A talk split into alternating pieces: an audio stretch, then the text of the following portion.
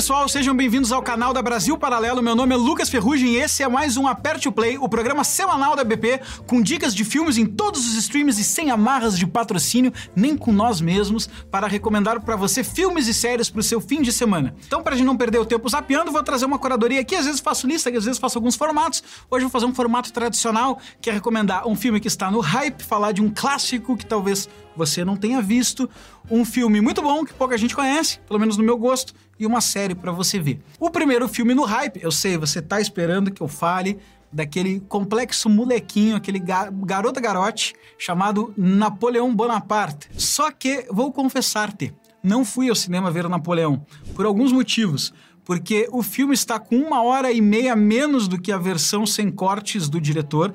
Eu acho que uma hora e meia não é um, um, um prazo tão pequeno de corte. E mesmo assim eu iria, porque vai sair na Apple depois e tudo bem vou ver no cinema, depois eu vejo de novo. Só que a crítica, cara, e aí eu tô deixando me influenciar, tá esmagadoramente negativa pro lado do filme do Napoleão. Diz que o Ridley Scott tomou uma licença poética é, muito grande e, além disso, focou num, numa vida amorosa é, com a Josefina ali meio, meio questionável do ponto de vista histórico. Não focou no, no estrategista e, e na Revolução Francesa como um todo, o papel que ele representa nisso.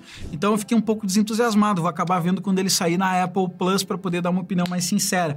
Então eu tenho um filme para substituir o hype do Napoleão Bonaparte, o filme que hype não teve, mas poderia ter que é o assassino de David Fincher. David Fincher, se você não sabe, é o diretor de filmes muito famosos, como Seven, um filme dos Sete Pecados Capitais, um filme que tomou conta aí da galera. Eu já recomendei um outro filme dele aqui, chamado Gonna Go, Garota Exemplar. É um diretor que eu gosto bastante, e o novo filme dele é com um ator que eu também gosto muito, que é o Michael Fassbender. Saiu na Netflix, é um original da Netflix esse filme, é lançamento lá. É, o Michael Fassbender fez um filme muito bom do Steve Jobs, então também recomendo aí para você procurar com o roteiro do Sorkin, que é um excelente roteirista. E, e eu acho que esse filme do assassino, ele, ele é um pouco, ele decepciona um pouco, mas ele tem toda aquela pegada do Fincher. Ele é um filme frio e calculista, ele fala de um serial killer que vive é, de forma extremamente metódica e procura assassinar as pessoas. É, você vai ouvir o filme através da narrativa desse assassino. Então você começa preso com ele num ambiente ali que ele tá para executar um assassinato de sniper. E aí ele faz um monólogo muito longo, naquele estilo é, Clube da Luta, Tyler Durden, etc., meio clássico do diretor. Ele faz um monólogo realmente longo sobre aquele processo ali. E meio que vai tentando botar você na vibe dele, mas meio que você não entra, porque ele não é tão convincente é, acho que meio que de propósito até. E o filme, ele é um arco totalmente tradicional de roteiro, muito tradicional, mas bom, divertido, na minha opinião, pelo menos.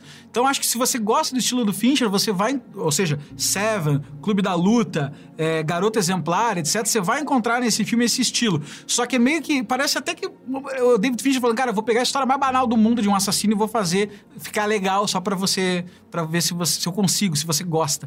E eu acho que ele faz isso, de fato fica legal, mas falta um que a mais. Acho que não vai entrar no hall de grandes filmes dele ali, embora a atuação do Fassbender tava muito, muito fit com o papel que ele se propôs, a correção de cor, para quem gosta de coisa mais técnica também ficou legal. Mas é isso aí. Napoleão, eu volto com ele no futuro, quem sabe. E Assassino do David Fincher é uma recomendação para aqueles que gostam dos outros filmes dele, tá bom?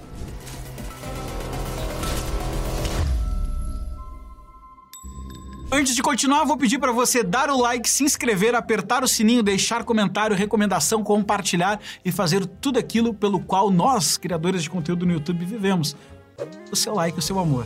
Então vamos para o próximo filme, que é o clássico que talvez você tenha deixado passar, e, essa, e esse aqui eu acho que muita gente deixou passar. O clássico que eu vou recomendar é um filme de 1900 que ganhou o Oscar em 1990 de melhor filme estrangeiro. Também ganhou o Globo de Ouro de melhor filme em língua não inglesa e ele se chama Cinema Paradiso, ou Cinema Paradiso, ou Nuovo Cinema Paradiso. Ele é um filme do Giuseppe Tornatore, um filme italiano, acho que já deu para notar, mesmo com o meu italiano carregado de sotaque tupiniquim. E é um filme muito lindo, cara. Esse é um filme para você baixar a ansiedade, sentar com a família, mas pode convidar assim, ó, a avó, o tio, a mãe, o papagaio, o cachorro, senta todo mundo naquele sofá assim de sábado, abre um belo vinho já fica um pouquinho levemente high e vai, e vai e, e, chora e se emociona e vive aquela nostalgia, aquela sensação de, de sessão da tarde boa, né? Sessão da tarde é, na infância, tá? Porque o que, que conta esse filme? Conta a história do do, Salvatore, que não é uma história real, tá? É uma ficção, mas conta a história de um cara chamado Salvatore, que é um cineasta em Roma, tá muito bem de vida, e ele recebe uma ligação logo no começo do filme, dizendo que é, Alfredo está morto. E isso ele não consegue mais dormir, ele deita pensativo com essa mensagem, e aí ele relembra a infância dele, que não era nem um pouco rica e nem um pouco glamourosa, onde, ela, onde ele era filho de uma mãe viúva de um soldado na guerra, e, e, ele, como filho de mãe viúva, acabou se aproximando enquanto criança de um seminário da igreja e trabalhando nesse seminário ficou muito amigo de Alfredo. E ele era conhecido como a criança Totó. E é essa amizade dos dois, o Alfredo era um projetista de cinema. Ele fazia o rolo do cinema projetar naquela pequena cidade italiana que tinha o cinema como seu centro cultural. E e ele é uma criança que se apaixona pelo cinema, pelos filmes, e o Alfredo acaba assumindo a figura paterna ali. E, e, a história vai se desenrolando com tanta beleza, com tanta suavidade, que é muito difícil que você termine esse filme sem se emocionar ou sem estar tá se sentindo melhor. É um filme com uma mensagem linda. É, ele, é, ele é triste, mas é um triste melancólico, não é um triste de, de depressão. E eu recomendo muito que você assista. E a trilha sonora do Ennio Morricone é fantástica, a cena final é fantástica. Cara, é, é um filme. É, tá nos meus preferidos, tá? Assim, falando em cinema italiano, com certeza é meu preferido. Em cinema estrangeiro, no sentido não inglês, é um dos, tá? E no geral também. Então, recomendo muito que você assista e se emocione com o Cinema Paradiso. Onde encontra? Aí o editor tem que ajudar, né? Porque eu tenho o Blu-ray. Eu sou rica!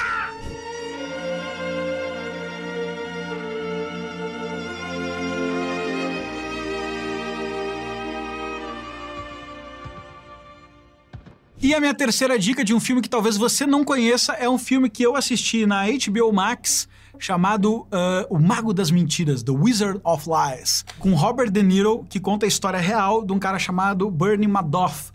Esse cara, é... cara, como explicar a bizarrice dessa história? Ele é protagonizado nesse filme pelo Robert De Niro, e para quem gosta daqueles filmes que denuncia picaretas reais ou histórias de mercado financeiro, é inacreditável, tá? E o De Niro tá muito bem no papel, óbvio que é basicamente um cara que criou uma empresa de corretagem de ações nos Estados Unidos, começou a prosperar muito, é, fez muito sucesso, entrou no hall dos bilionários, virou conselheiro de várias empresas, foi uma figura muito proeminente e próspera nos Estados Unidos, assim, quase símbolo do capitalismo americano. Só que ele não operava nada. Era uma pirâmide, era um esquema Ponzi. Ele simplesmente recebia o dinheiro das pessoas e fazia um papel lá dizendo que eles tinham e ele não depositava esse dinheiro, não tinha conta, não fazia nada com o dinheiro. E aí ele fazia um esquema Ponzi. Só que não foi um esquema Ponzi qualquer. O cara virou tipo o ícone do mercado. É como se o Warren Buffett fosse esse cara, entendeu? Nos anos 80 e 90. Então o cara não tinha nada. Só que para ele conseguir fazer isso, ele tinha que ser um cara muito safo. A CVM, que é a Comissão de, de, de Valores Imobiliários da, dos Estados Unidos, é a SEC, né? É meio que proporcional à CVM no Brasil. A SEC ele chegou a, a, a, auditar a SEC através de órgãos que ele participou. Ou seja, o cara ele foi considerado o bambambam bam, bam do sistema sem operar. Tudo com esquema Ponzi, tudo com falcatrua. E a história é muito sensacional, o Robert De Niro tá muito bem no filme, o drama é complexo, é, a cenografia tá muito bonita, e é um filme que eu não vi ninguém falar, que é muito legal, que tá na HBO Max, além de contar uma história real. E quem quiser assistir, também tem o documentário na Netflix com a história é real, isso aqui é documentário, né? É, também é legal, é uma série documental, assisti também, que eu recomendo, mas eu recomendo primeiro que você tome contato com a história através do filme, porque realmente é muito inacreditável tudo que acontece, o De Niro tá muito bem no papel. Para quem gosta desse tipo de assunto, é, é, fantástico. Percebi que hoje eu estou recomendando, eu vou recomendar três filmes de, de, de pessoas canalhas. Então, beleza. Essa é a minha recomendação de filme que talvez você não tenha visto. É O Mago das Mentiras e também tem o um documentário sobre a mesma história na Netflix do Madoff, certo? That worries me when I think about it.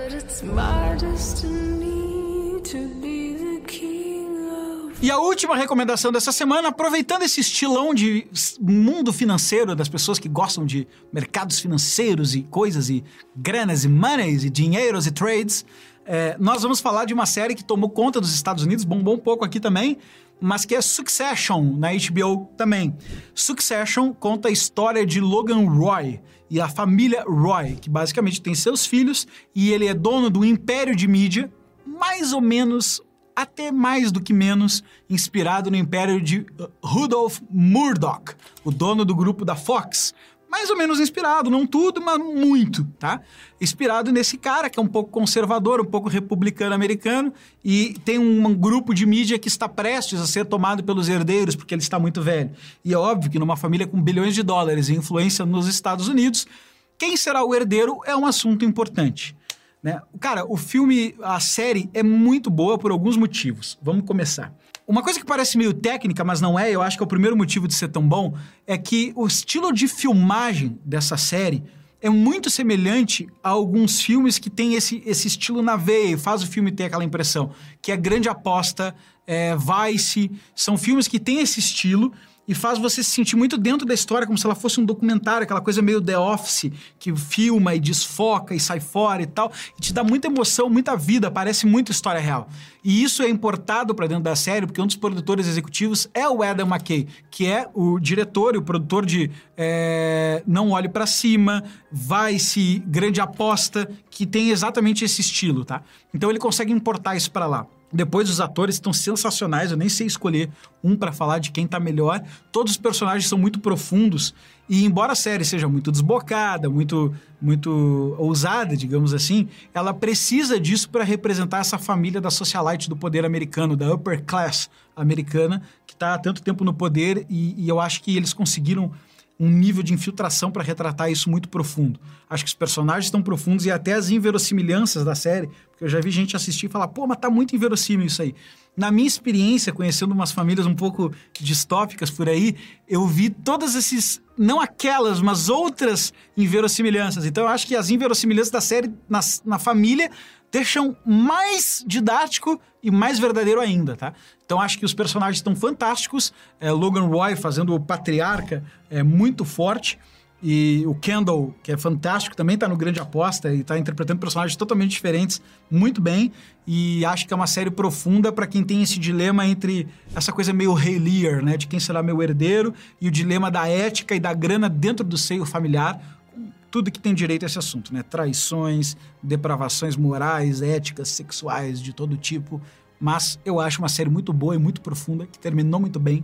E eu recomendo que você assista se você gostar do assunto, tá? Eu diria que é um Billions para adultos. Então, fica a recomendação.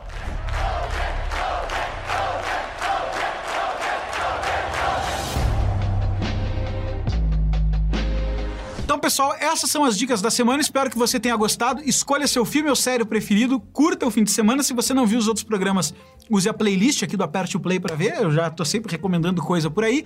Deixe seu like, seu comentário, sua sugestão. Se já viu algum desses que eu recomendei, deixe um comentário aqui para eu saber o que, que você acha. E espero que você tenha gostado. Até a próxima e tchau!